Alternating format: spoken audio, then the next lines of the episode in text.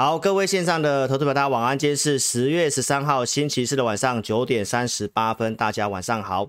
那老师今天的直播节目呢，好，帮大家整理了这个台积电的一个法说会的重点。好，那我们有这个，哦，有这个认识的，好，是去现场，好，那有准备这个详细的细节。那我今天来跟大家做一个分享。好，那我的看法还是跟周二的直播跟大家报告是一样的哈。重大转折之前都会有考验哦。那老师还是要告诉大家，这里你要放空的，那你就继续坚持；你要做多的投资朋友，你也不要受人家影响，好不好？那你赚钱赔钱，我们都是跟大家报告，你保持平常心。那 CPI 的这个公告哦，最新的资料、细节的内容，我今天都来跟你做一个说明，一定要锁定哦。谢谢。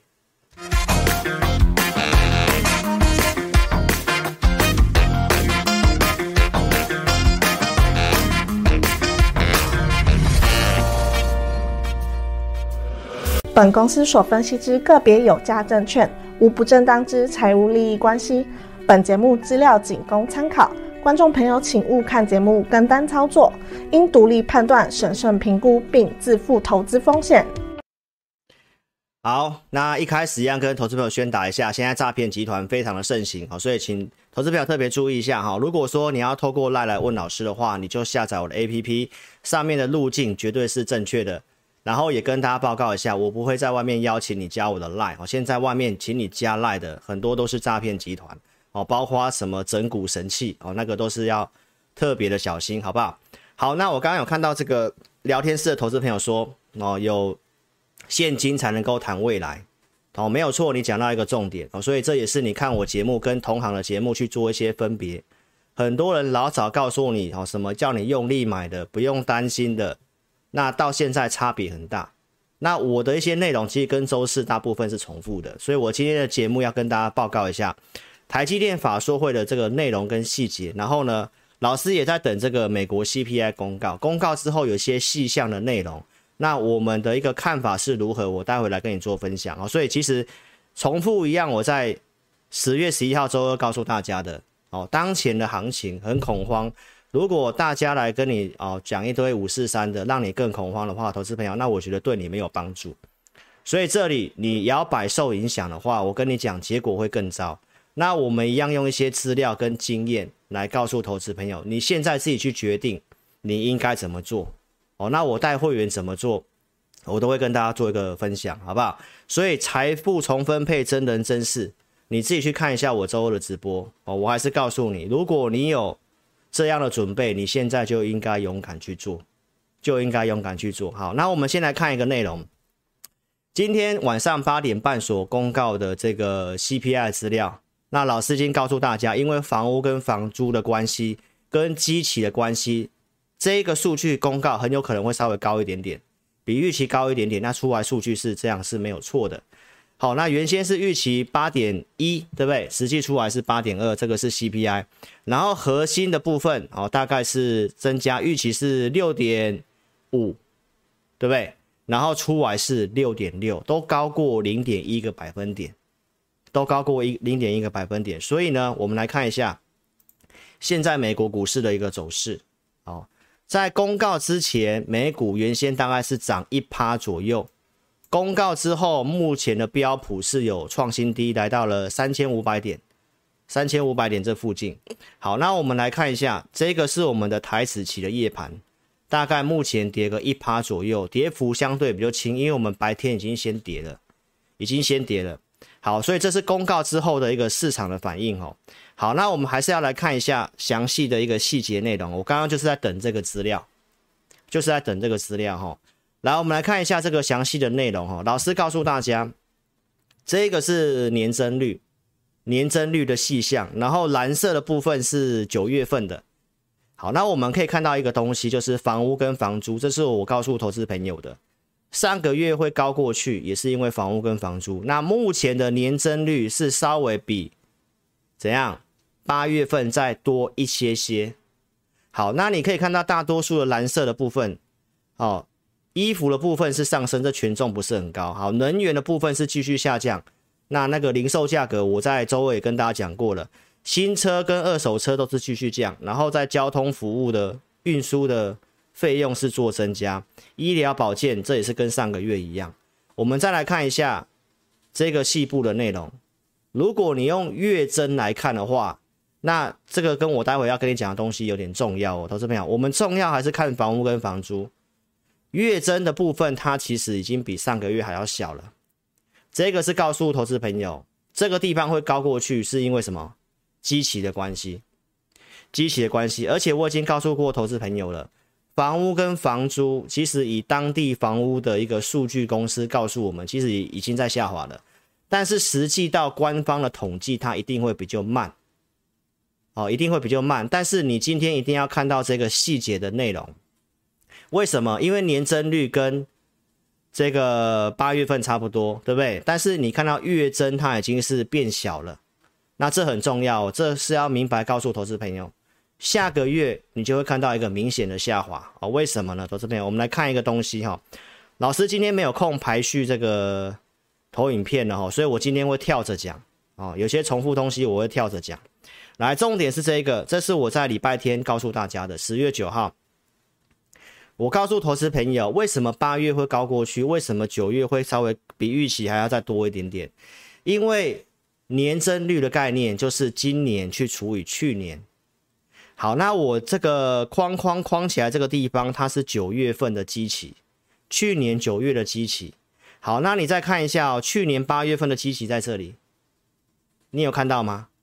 所以八月份是在最近这三四个月里面最低，九月份是次低，所以这个基期很低，这边的数字去除以这个，那当然就会高过去。所以我是告诉投资朋友，你会看到一个东西，就是在十月份开始，十月份这个基期会快速的拉升，会快速的拉升，所以这会告诉投资朋友一件事情，年增率哦，尤其我们特别要去看这个细项。我刚才已经告诉大家了这个细项啊，如果你看到这个细节，那你就会知道，房屋跟房租是权重最高的，好，所以呢，它已经开始出现月减的状况喽。所以观众朋友，那当然其他东西有可能会间接的影响啊，因为能源可能在这个 OPEC 减产之后也可能上，反正上上下下会这样子。但是从基期的因素，从年增率的概念，再来，我跟投资朋友分享过当地的东西。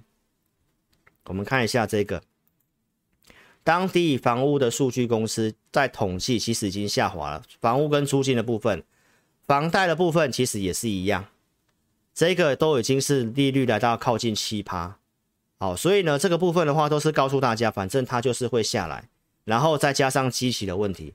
所以我跟大家预告一件事情，这一次的数据，这一次的数据会是这个通膨应该是最差的数据。应该会是最差的数据了哈。好，所以呢，透过这个东西，我告诉大家，所以因为基期的关系，这个我已经先跟你预告了，这一次的数据公告出来，很有可能会稍微不好。那也确实是这样，但是你要特别去记得，因为股市在这段时间它已经先跌了，它已经先跌了。那如果我的推断没有错的话，就是这一次的数据可能是 CPI 的一个最差的一个地方。那今天晚上你要特别注意哦，是不是就是跟六月十六号一样？六月十六号这里一样，就是破一个低点之后，这里就是个低点。那有没有这个条件呢？其他东西我待会来跟你讲哦。所以投资朋友，通膨，我想应该只有全市场应该只有我跟你讲最详细。好，包括数学的机器我都告诉你，包括为什么八月会高过去，九月可能还会稍微略差，但是十月份的这个机器是快速往上的哦。是快速往上的，那你看到这个东西之后，你再看一下细项，年增率已经跟八月份差不多，代表房屋跟租金就是停在这里的。那因为基期的关系，下个月自动会下来。月增，房屋跟租金这里，你已经看到月减了，你已经看到月减了。所以投资朋友，从细项我会告诉大家，我认为我告诉你那个基期的因素，今天的 CPI 就是最差的一次。就是会在，就是会高于预期的，应该就是这一次而已。好，所以投资朋友，那就告诉大家，那我我们的重点是什么？礼拜天我告诉大家嘛，我们要去注意的是，美元指数在今天之后是不是不再创高了？所以我们来看一下美元指数哈。来，我们来看美元指数。好，投资朋友你也看一下哈，美元指数在数据发布之前，它大概是跌零点五趴，但是现在它只有涨零点一四。投资朋友，按照这个数据，我认为它应该要大涨，要过高的。所以这里没有过高，我的看法还是跟你讲没有改变。这里的一个上升突破之后，我认为这个地方就是目标满足的地方。目标满足的地方，它有下来，对不对？最近上来这个地方，它量是缩的。这里如果没有再过高下去的话，它就是一个 A、B、C 往下，A、B、C 往下。我们来看一下，老师讲这个美元的目标区的投影片在哪里？我找一下哈。抱歉，我今天会跳着讲哈，因为我今天就是重点跟大家报告就好了哈。来，我们看一下这里，这里。你记一下哈，过去只要有美元指数的话，大概涨幅就是一比一，打一个底部突破之后就是一比一。这个地方是两千年，这里是不是打一个底部？打一个底部，大概九十二到七十块这地这之间，所以你加二十二块钱，九十二加二十二是多少？大概一一四。好，一一四，那你看最高是不是到一一四？所以这个目标满足区的位置。投资朋友，我认为这里就是一个重大转折点。汇率你要特别记得，汇率通常会领先联准会升息到顶之前，就会先提前见高点。我已经举案例给你看过了。二零零五年这一次正在升息的时候，美元在升息到顶之前就会先见高点。二零一五年这里是美元还没开始升息就见高点，这里会在往上突破，是因为中国的股灾。所以，因为市场避险，钱才进去美元。这一次其实也是一样，升息到顶，预计是在明年二月那一次是最后升息。现在已经十月份，那提前会到顶，而且目标一比一满足，这个我看法没有变。所以，观众朋友，基于这个东西，我要告诉大家啊，美元的看法就是这样。华尔街最准的分析师也是告诉你，当美债收益率超过四趴，对不对？请领失业救济金人数今天是增加的，然后美元的部分很重要，所以观众朋友，这个东西我们来看一下，美元现在已经接近快要回到平盘哦。你可以看一下这个数据，这个数据出来哦，那你可以特别注意一下，今天我认为利空出尽的几率很大，非常的大，好不好？因为基期只有我跟你这样分析，今天就是最差的数据。今天就是最差的数据。好，那我们再来看一些东西哦，我讲过的东西，我一些重点的东西哦，你都可以看一下。我先跟大家强调的东西，我不会逻辑跟你跳来跳去哦，你可以看一下。我现在要跟你讲两年期的公债实利率，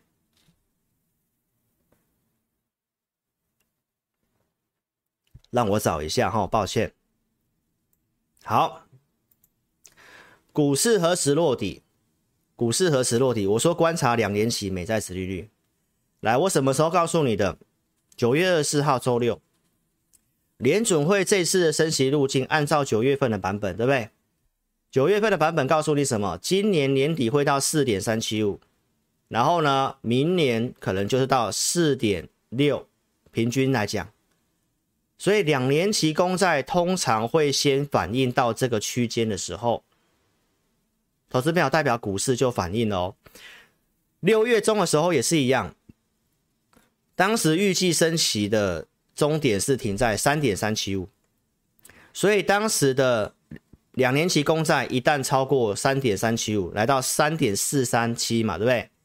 这里六月十四号就先到了，然后六月十六号见低点，对不对？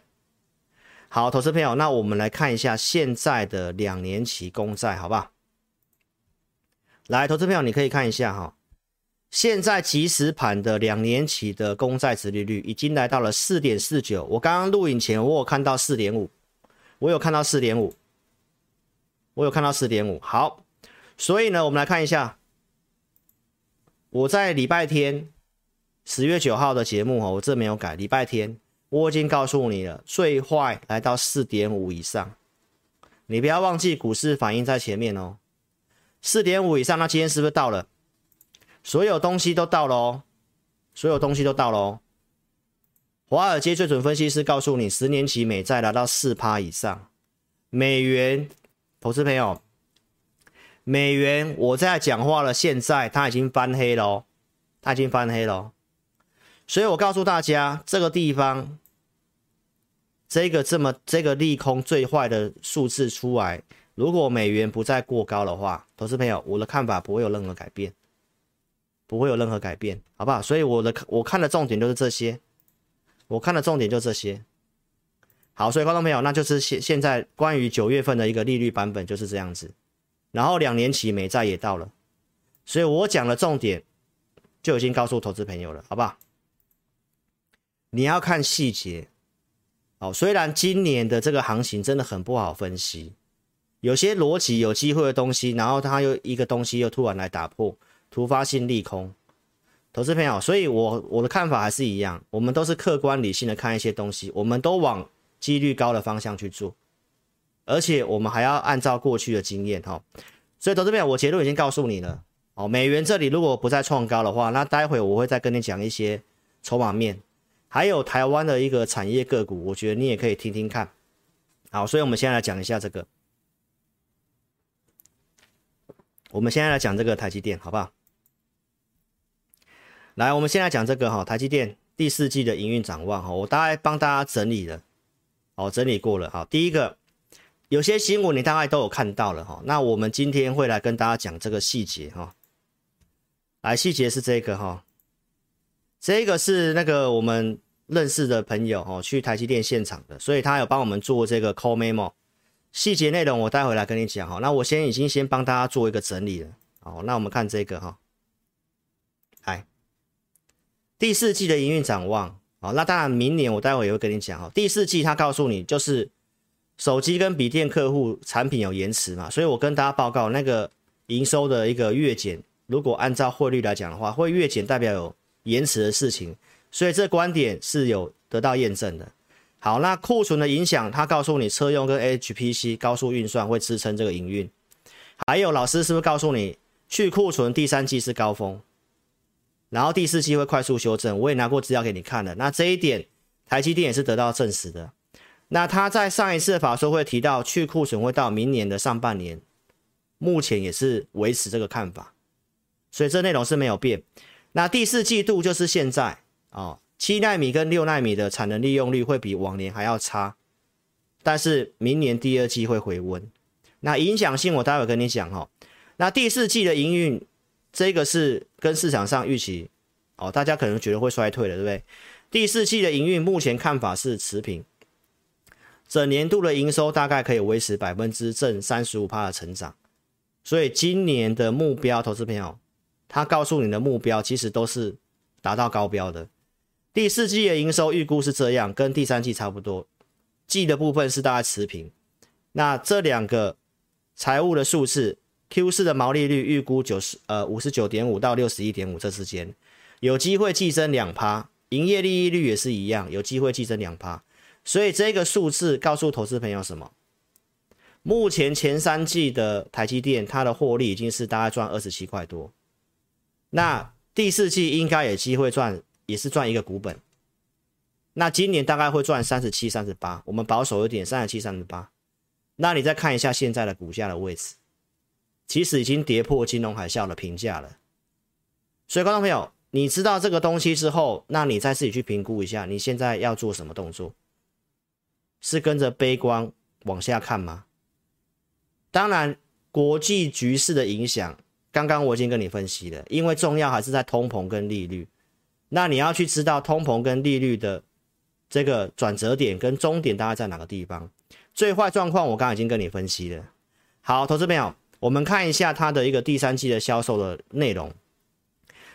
七纳米的部分跟五纳米这个先进制程，这两个加起来是超过五成以上的营收，这就是所谓的一个先进制程的部分。好，那这里面有些什么样的亮点呢？投资朋友物联网的部分哦，有比较一个明显性的增加，然后包括他告诉你车用的部分，所以其实科技类股从上一次的法说会之后，我们所琢磨的一个族群哦，大概就在类似在这个族群里面。好，投资朋友，那我们来跟大家讲一下台积电其他的一个重要内容在哪里？这次它下修了资本支出嘛，这是不是符合陆行之先生讲的？前阵子这一个记忆体下修资本支出之后，然后呢，股价就见低点往上涨。刚刚台积电的 ADR 在还没有美股还没有下跌之前，台积电 ADR 是涨的。那现在怎么样？我们不太知道。哦，那晚点再来看哈。再来呢，虽然七纳米的需求短暂放缓。但是因为一些特殊制程的部分，这个他认为会回升，然后海外的市场进度没有变，第四季营运持平，我刚刚已经跟你讲了，对不对？长期毛利率这个很重要，长期毛利率它还是告诉法人，他们设定的目标三十五趴没有变，还有这个 GAGR 就是年复合成长率百分之十五到二十趴，这个目标也都是没有变。关于大家很在意的这个美国新的禁令。的事情，它是用在比较高阶的 AI 跟超级电脑，影响的数字我待会也跟你讲。所以观众朋友这边有个亮点，什么样的亮点呢？因为大家在担心明年到底会不会达标，明年会不会达标，其实都是要看这个三纳米的部分。这个细节内容告诉大家，目前客户需求超过于公司的产能的可以的提供。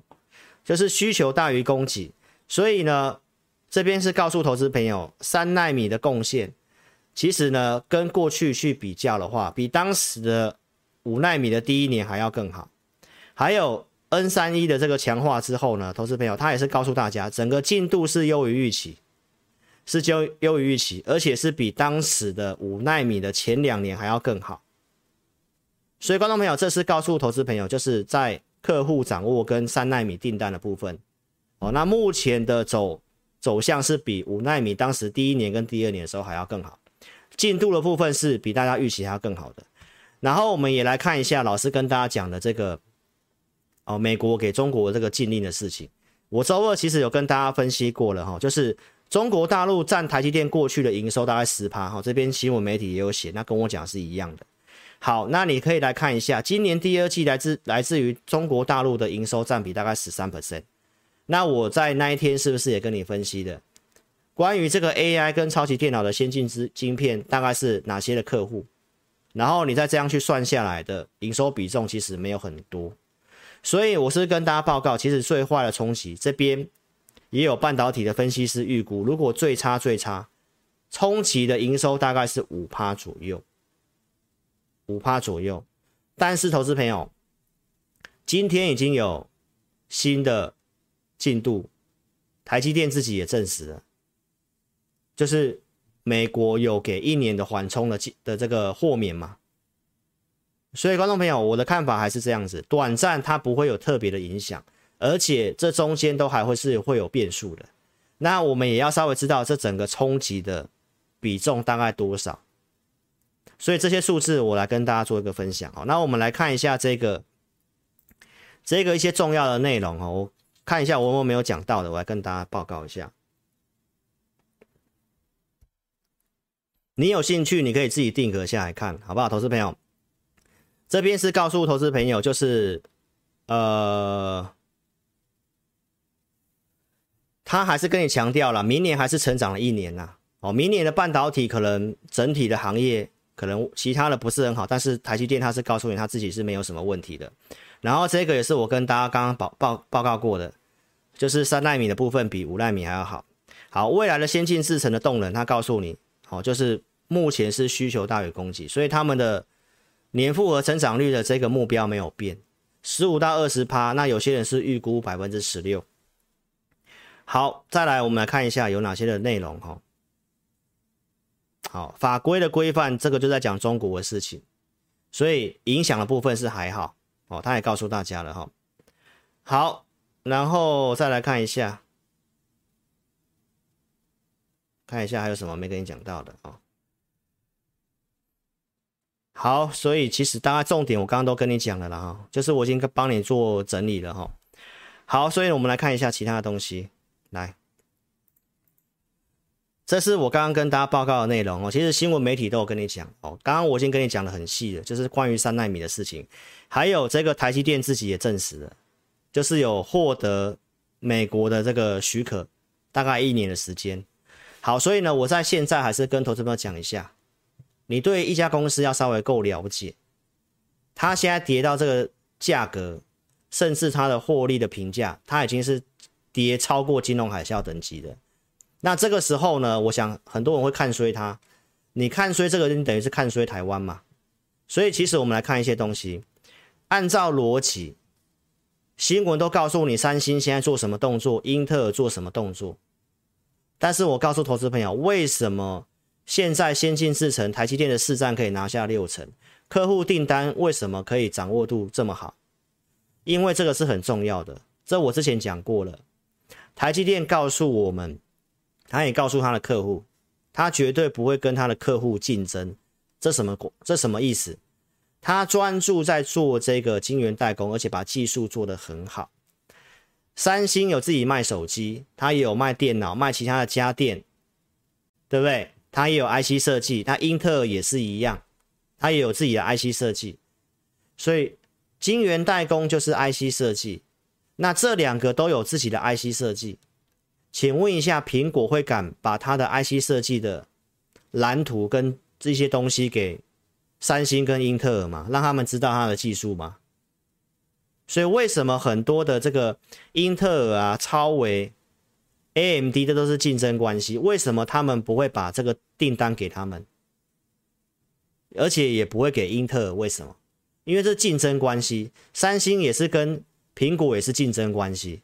所以为什么他把商业机密给这个？所以观众朋友，这个东西就是已经先告诉大家，他的客户的掌握度，而且你自己去想想看，未来的科技绝对会需要用到大量的晶片，不管是电动车、机器人，好，这个都是不用再重复的东西。但是你要先知道这个商业的结构是这样。所以现在英特尔说要去分拆它的一个。公司分拆它的一个晶圆代工，那这个有点要复制过去的 AMD，分割出这个格罗方格。好，所以观众朋友，那这个东西法人分析有好有坏，因为这样英特尔给台积电的订单可能会更多。那有人说会抢到订单，但是应该会抢到三星的订单，抢不到太多台积电。为什么？这个东西我先跟你讲这个逻辑。所以我认为，第一个，你对台积电一定要有信心。再来是什么？英特尔的技术真的不太好，好不好？这个原始码外泄的事情，然后要现在要去做分拆，然后你去去想想看，现在英特尔制造晶圆代工的成本是台积电的一倍，那你认为它的价格、它的品质有没有办法跟台积电竞争？再来，我们看一下三星好了，这个也是我以前讲过的东西。IC 设计要 IP 专利，那光这个三奈米的这个现在三星的一个新的制程的专利，这韩国证券商的自己的统计啊，投资朋友，台积电在二零二零年现在一定更多，当时的专利有三万五千到三万七个 IP 专利，这两年前哦。那当时的这个三星有多少？七千到一万个，所以台积电的 IP 专利设计的 IP 设计的这个专利是三星的四到五倍。所以你认为要怎么竞争？你认为要怎么竞争？所以观众们基本上三星也没有后端的封测，很难超越了。那地缘政治的事情我们比较没办法分析啊，但是我们要去。看一个东西，台积电它是一个真正负担企业责任的公司。为什么？因为它强调，它无论如何会把先进制程都留在台湾。所以有些东西呢，你要搞清楚。老师在周二的直播应该有口误哦。我讲中国部分大概都是属于先进制，呃，属于成熟制程，不是先进制程。这个地方你可以看得到，反正在台湾的厂区，台湾的水电便宜。所以为什么客户的订单整个竞争力基本上很难赢过台积电？中国这边的晶圆厂大概就是十六纳米跟二十八纳米，就是属于成熟制程的。好，那有答应去美国设厂，一寸一个是八八寸的，一个是十二寸的，然后这个是会建五纳米的。好，美国这边有一个先进制程的，那这个应该是否将来的这个苹果的订单。再来日本这个地方，投资朋友也是二十二跟二十八纳米，也都是成熟制程。德国这边还不确定，所以台积电是把所有的先进制程都留在台湾。为什么？因为这个泄密的事情，对不对？在自己国家比较好掌控，同时这样也是保护到台湾。大家明白意思吗？所以观众朋友，从这些的一个分析，我想很少人跟你讲这些。你要先知道，其实很多的一个新闻跟传言。这些对手其实短暂上很难赢得了台积电，而且这整个科技将来的发展，其实就是真的会需要用到它。然后现在股价的位置，你再去看一下，已经跌超过金融海啸了。那这个时候再去评估外在的因素，通膨跟升息的事情，我刚刚也跟你讲了，重要是通膨。如果你看到一个有机会的转折点的时候，股市的位置又在这里。那你要做什么动作？你自己去评估一下，好不好？所以呢，现在这个今天有看到一个新闻很特别，好，有人把结婚基金 all in，然后买在台积电，买在五百五，对不对？现在说他老婆要跟他离婚。那刚刚我也看到网友在说，说有钱，有钱，现在才再去谈什么？投资朋友，其实我的节目你可以去看出分别。这就是资金控管的问题。那为什么要去 all in 呢？对不对？那你看我去做，我为什么要跟大家讲？我觉得是一个财富重分配的机会。第一个，它真的是跌到一个我真的觉得已经不合理了，但是还是继续跌嘛。但是大家也知道，我们都是建议大家控管好资金，分笔进场。那这个 all in 的话，投资朋友就是一个非常不好的示范。而且他说是看某某谁告诉他的嘛。叫他用力买，不用担心嘛。多少钱以下是什么？老天爷送的礼物嘛。你看我有去跟你讲过这样的话吗？叫你用力买。好，投资朋友，我们来看一个东西哈。我们看一下我们之前跟大家讲过些什么，好吧？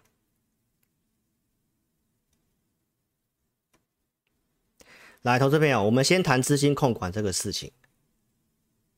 今年这个行情呢，投资朋友到现在你要觉得说我看错也没关系哦，因为今年就确实是一直这样，一直一直这样往下，一直这样往下。但中间的过程跟内容，我觉得你可以去了解一下。第一个，老师在二月二十三号跟大家讲，手机比较不好，这里一千一百块联发科，我跟大家报告，这里我建议大家要卖，因为之前一千块以下，我有跟大家讲，你可以领股去存股。这里我跟大家报告，我觉得你要卖。再来，投资朋友，二月二十六号我有告诉投投资朋友什么？电子股第二季我比较不看好，因为通膨跟成本上升会影响。然后后面不是出现制造业的一个周期的修正，我四月十六号也跟大家讲。所以电子股不好，大盘不会好。我当时在这里已经告诉你，我建议投资朋友资金用五成。你如果是老师的忠实观众，你有去做资金控管的，那你现在会不会有钱？你现在会不会有钱？那你再去比较一下那些叫你用力买的，不用担心的，那到现在投资朋友还是跟你嘻嘻哈哈的。然后也有人很奇怪，投资朋友这一段下来告诉你要做半导体，要做 IC 设计。告诉你什么那个什么升息呀、QT 呀、都没关系的，他告诉你新科技可以打败打败这些东西，然后一路做多这样下来，到七月份这里跟你翻空，翻空短暂对了，大家觉得他现在很准，你要不要去看一下他过去啊？所以观众朋友，有些做空的老师从年初做空到现在的，那那个对大赢家啊，如果是忽多忽空翻来翻去的。这种的投资朋友，我觉得不怎么样，好不好？都是一样的调调。有人会唱衰台积电，对不对？他告诉你台积电是怎么样怎么样的，去唱衰台积电，而且我去买嘉登，去买创意，那不是都很奇怪的事情吗？所以投资朋友，我跟你讲，都是一样的套路啦，一样的套路啦。做电子股就骂传产股，对不对？啊，做什么族群就跟你讲，其他的全部都不好，只有他的最好。你看我会这样子吗？我都是从产业出发，而且我提醒你风险控管。为什么不要买航航空股？你是老师的忠实观众，这里从七月中大概在三十三块钱里面，我就跟大家讲。我说我真的不建议大家去做这个东西，因为产业面的问题，我们都从产业面去出发。航空业真的很辛苦，投资朋友，因为我们以前待过旅游业，我已经跟大家讲这个特性的问题。我已经跟大家讲，就算第四季解封有机会，我们也不是建议航空股。这是在九月二十七号的节目，对不对？为什么说它很辛苦？投资朋友，今天不是解封吗？啊。所有解封的航空股全部重挫大跌，对不对？二六一八跌停板。那这个我跟大家报告什么？这不能买嘛，对不对？这是不能买。二六一零，投资朋友，我跟你讲哦，你套这种股票很难回来，很难回来。一路以来我都不会跟你讲这种股票可以做。你一定要从产业出发，就像我刚刚跟你讲，台积电也是一样。因为台积电的理由，我今年对台股是蛮有信心的。但是现在走走成这样，投资朋友，我认为也是一样啦，看法没有变，它的竞争力没什么问题。但是今年行情跌是跌什么？就是升息的事情一变再变。哦，我想这个东西都是重复的东西的，投资朋友。原先在今年三月份是升七码，一次一码慢慢升。刚开始的升息循环，股市都是涨的，真的是这样。你可以去比对一下过去，结果从七码变成十七码，然后现在是史上最快。其实这中间的过程转折点，你都可以看我的节目啦。我也跟大家分析了这个情境，我也告诉大家比六月份还要硬，六月份低点会来挑战，对不对？所以中间我们做哪些的动作，你其实都可以去看，然后做哪些的分析，你都可以去看，好不好？包括我们提醒的面板不能做，其实意思是一样的哈。好，投资朋友，我们来看一些东西哈。景气面我还是跟你强调哦，通膨的东西，这个东西如果在这个地方如预期下来的话，十二月份的升息有变数，十一月份应该确认会升三码了。明年二月也不一定会升，因为当通膨下来，很多的一个变数就是不一样了。好，所以观众朋友，你可以去看一下，这中间我们怎么跟大家讲卖股票的。六月七号，我有跟大家讲解码股票，带你避开这一段。我也跟你讲会反弹，我也告诉你会回撤。我认为不会破底，但是破了嘛，对不对？那我们中间的一个调整，怎么跟大家提醒的？八月十三号跟大家讲，美股情绪过热，建议你要卖股票，这是证据吧？八月十三号在这里，美国标普在这里，所以你去看一下，有人号称很会抓转折点的，结果一路下来是都没有任何的减码，一路叫你买的。那你可以看一下，我们中间有些变化的时候，我们做什么动作？我们还是跟大家强调，我有高出嘛，那我们要做低进嘛，对不对？所以这都是九月份有解码的过程。这是九月一号 APP 里面，包括你是老师的忠实粉丝。九月十四号这里我有提醒你，这个利率路径改变，我们带会员解码有反弹。我跟大家讲，隔天不要追股票。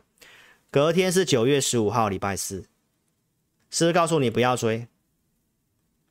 然后当天我们卖了什么股票？我们卖了一利电，这是重复的。我们卖了东阳，叫你不要追。隔天礼拜五重挫，礼拜一继续重挫，然后到现在你已经看到已经跌破万三了嘛。所以这是我们中间有做解码的，那你也可以去比较一下差别在哪里。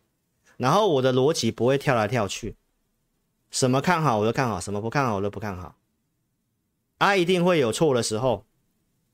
但是我不会为了一个东西要去说谎骗你，好不好，投资朋友？那这边给我工商一下，记得下载我的 APP，影片下方都有这个苹果、安卓手机的连接，你都可以点选下载，或者是在安卓手机、苹果手机搜寻陈志霖分析师，然后下载我的 APP。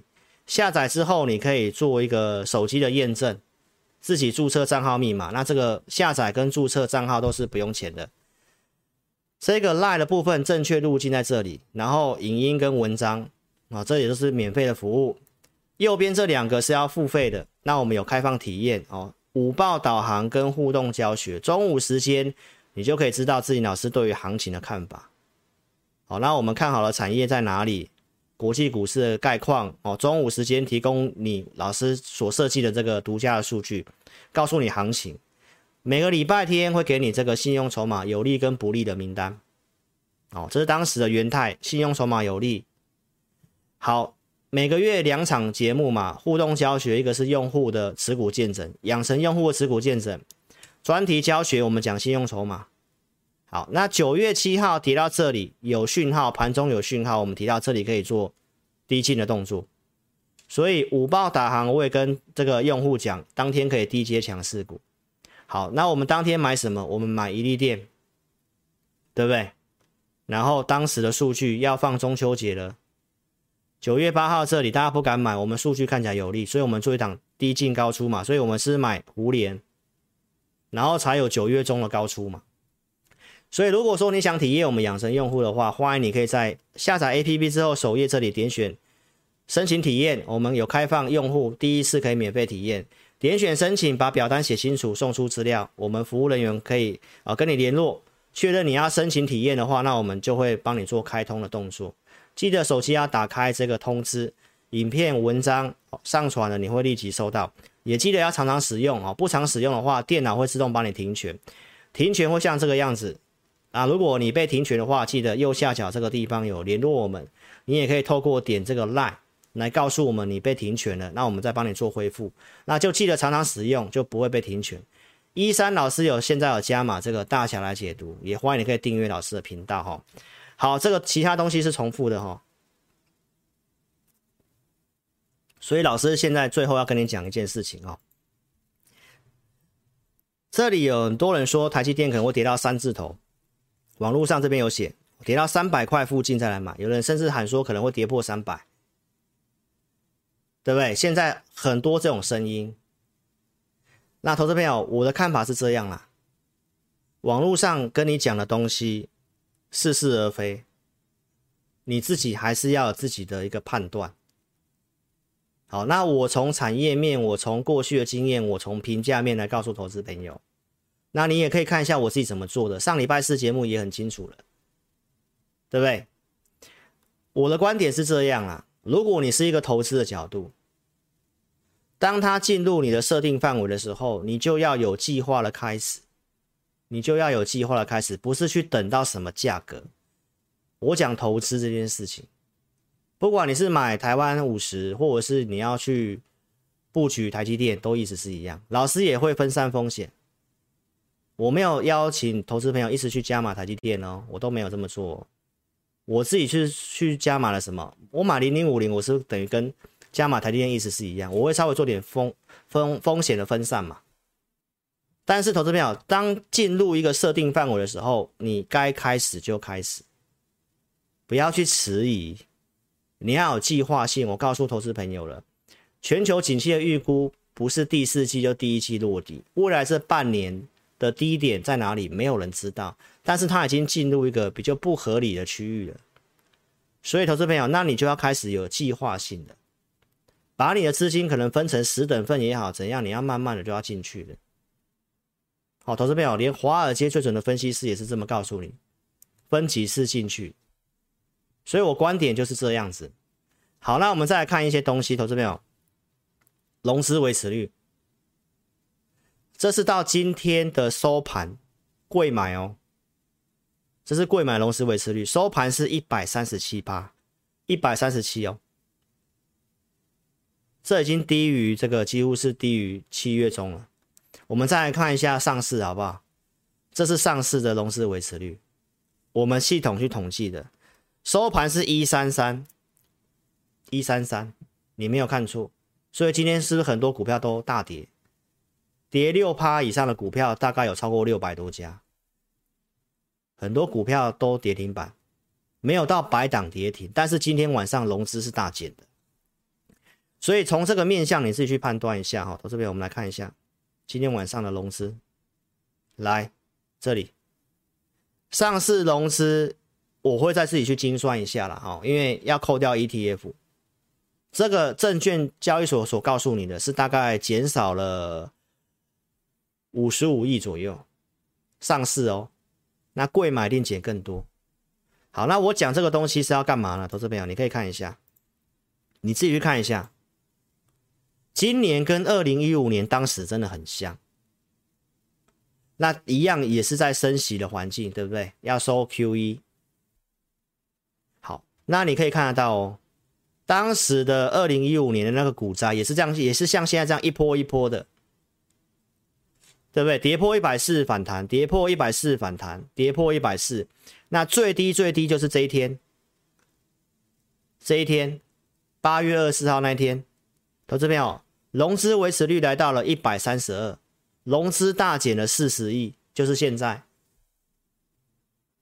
那投资朋友，那你你去想想看，如果融资也这样的话。配合我刚刚跟你讲的，第一个台积电，它的获利今年的部分基本上是超标的，都超标的，未来的成长性也都跟大家讲了，坏消息也出来，对不对？那在这个时候融资又这样杀，然后你再去看一下我其他我跟你讲的国际面的东西，对不对？你自己去看一下国际面的东西，现在不是台指期夜盘已经是。收敛到只有跌二十一点啊，已经收敛到只有跌二十一点。我刚刚录影的时候是跌多少？跌一百多点。但是我可以很明确的告诉你，投资朋友，这个地方先跌，融资又这样杀，CPI 又是最差的状况，请问一下你要做什么动作？你要跟着杀低吗？还是你要像我讲的这个东西？就在你设定的范围，你该开始就要开始，不是去等到什么价格。投资朋友，我讲投资是这样，还有很多东西，我在这个周二我其实都就分析了。投资朋友，很多人说什么不去避险，最好的避险就是控管资金跟减码，不要去做的那么复杂，好不好？期货很多人是不懂的，老师都是。老师都是做外汇跟做期货起来的，我都知道，那一般都不是很适合投资朋友。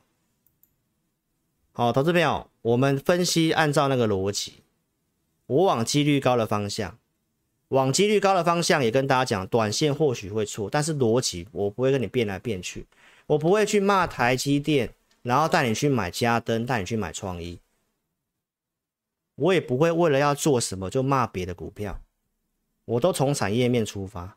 景气的东西、去库存的东西，我都跟你分析过了。股市跟经济都是同步的，最差就是第四季或者是第一季啊，就在这附近。股市不是同时就领先一季，在这个位置又发生了融资断头，通膨的基期我也跟你分析了，还有利率的反应，看两年期美债其实也到了，所以我都跟你讲，我都是坚持我的设定的条件。那我就按表操课。我最近没有带会员进场去买什么股票，我们都在观察。所以，观众朋友，控管资金一开始就要做了，一开始就要做了，好不好？来，我们看一下我们这个操作的部分。好，所以投资朋友，这里如果你认同理念，跟上我操作。这里投资朋友不是杀股票的地方，我看法是这样：不对的股票，你反弹可以调整换股。但是这里不是去乱砍的时候，所以如果你有股票问题不知道如何处理的，邀请你可以跟上我们操作。老师会员组别很单纯，普通跟特别，扣讯我带五档以内，控制五档，其他看好的我每个礼拜每个礼拜都没有休息，做投资名单给我的会员，放在会员专区，会员已经告诉会员朋友行情怎么看。我礼拜天的会员已经我已经告诉会员朋友，这礼拜到十月十三号之前，我们应该都不会有太多的动作。因为这个波动很异常，你去买什么就很容易突然像今天这样子。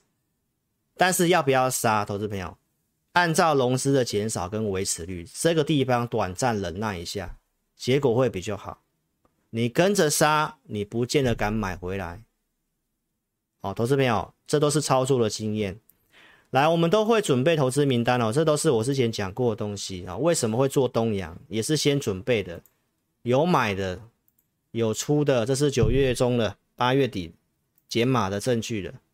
对不对？陆续跟你讲这些东西，东阳其实也是算蛮抗跌的，这些股票都是跌下来，我觉得都是机会啦。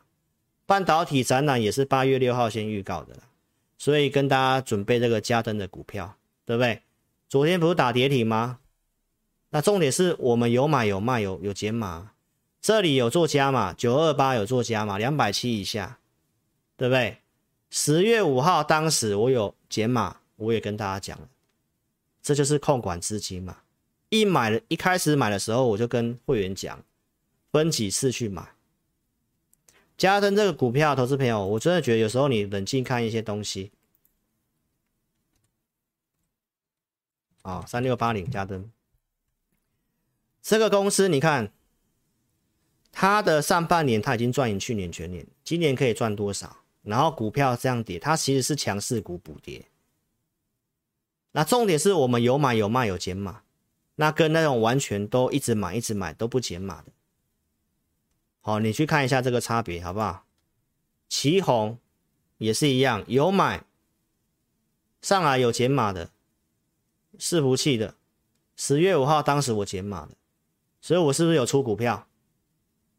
然后呢，森达科八七月底的投资名单，八月份操作过程有出的。买回来的，对不对？这是证据嘛？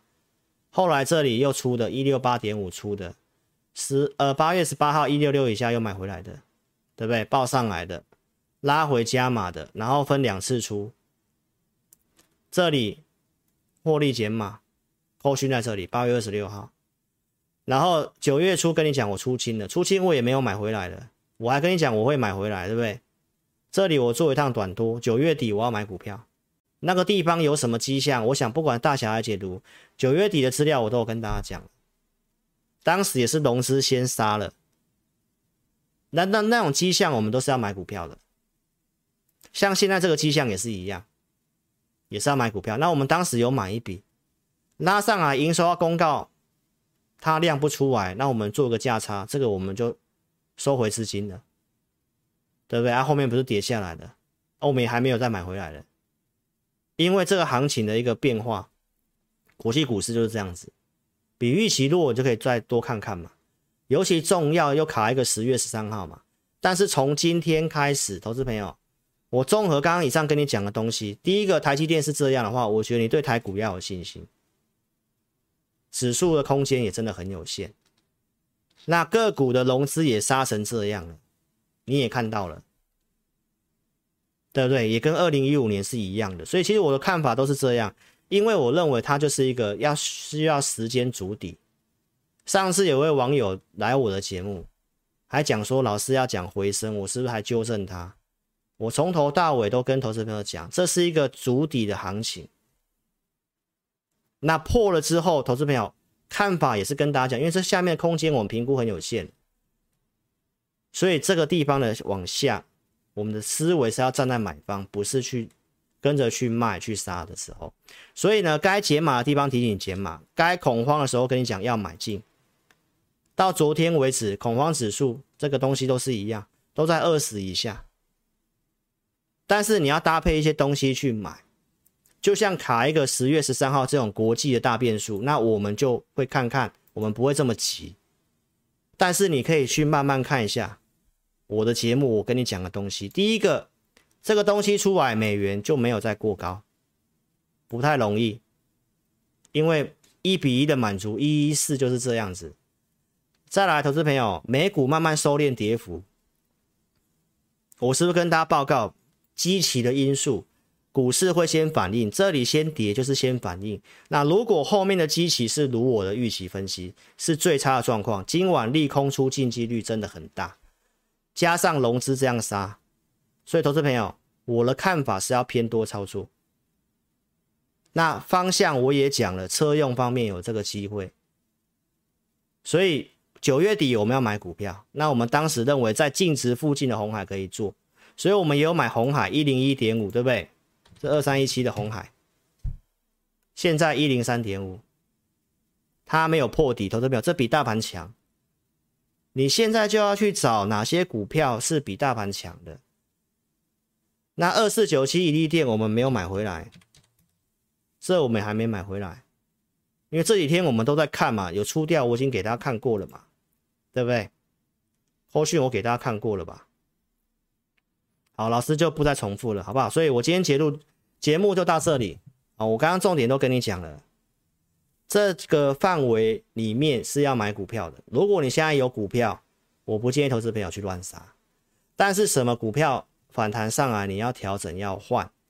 你可以来寻求我们协助，原则上从产业出发，第四季电子股还是会调整，还是会调整，但是投资跟交易把它分开来，投资的这里你不太需要卖，交易的部分你就要看一些筹码现行，哦，如果真的不太对了，该解码该调整我们会调整，但不是现在，好不好？投资朋友，我到现在我的东西都跟你讲得一清二楚。我不会用一个东西来去跟你掰什么东西，对不对？为了要做什么股票去骂什么股票，我都不会这样子。然后做多时候的理由，现在放空把它讲得像地狱一样，那种你是你都可以去看，那种都是很老很老投顾的方式。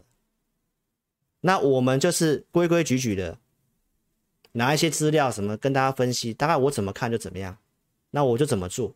今年波动很大，或许我们没办法每一个转折点都闪得很开，但是你可以去看一下，我们从一开始的逻辑、控管资金的提醒、买卖的一个方式，哦，我想大家都知道，如果你控管，其实我觉得你可以度过这个股灾的，因为投资朋友，因为很多迹象都是告诉我们，这里跟这里跟二零一五年八月二十四号几乎没什么两样了啦，没什么两样了啦。那股市反应在前面了，很多东西重复的东西，我要一直讲嘛，投资朋友，龙狮美股也这样减了，对不对？股市熊市就是循环型的股灾，你去看一下标普五百，今天就算这样跌，也接近快三成的啦，也是符合这个循环型，因为利率上扬，因为大家预期或景气会衰退，获利会下滑，平均跌多少，这个东西都到了啦。第三季的美国 GDP 会成长，现在景气很好。他才敢升息，这种平均的跌幅都到了，所以我早老早跟你讲，这里你要稍微眼光拉长远，要敢去布局。华尔街最准分析师也是跟你讲，三千六百点以下的标普已经是可以开始少部位进场，靠近三千三就可以开始再多买一点，三千六以下就是告诉你开始要买股票，不是去看坏，没有这个金融海啸的这个条件，我都分析过了。大家会怕后面什么景气衰退、什么下滑，股市都是反映在前的逻辑，这个也都是重复的东西了。你都慢慢去看一下，当景气跟你宣布衰退的时候，股市先涨；隔年告诉你衰退的时候，股市早就过高了。这都是重复的。好，你要再特别注意一下后面有什么转机。后面有什么转机？十一月十五号、十六号在巴厘岛要办这个 G 二十的会议。拜登跟这个普丁可能会见面，跟习近平也可能会见面。那现在因为十一月八号美国其中要选举，所以打通膨有票，打中国有票，对不对？那你去想想看，那选举之后呢？后面有什么东西？其实我都跟你讲过了，好不好，投资朋友？然后该提醒你的东西我也提醒，我不建议你现在去存金融股。对不对？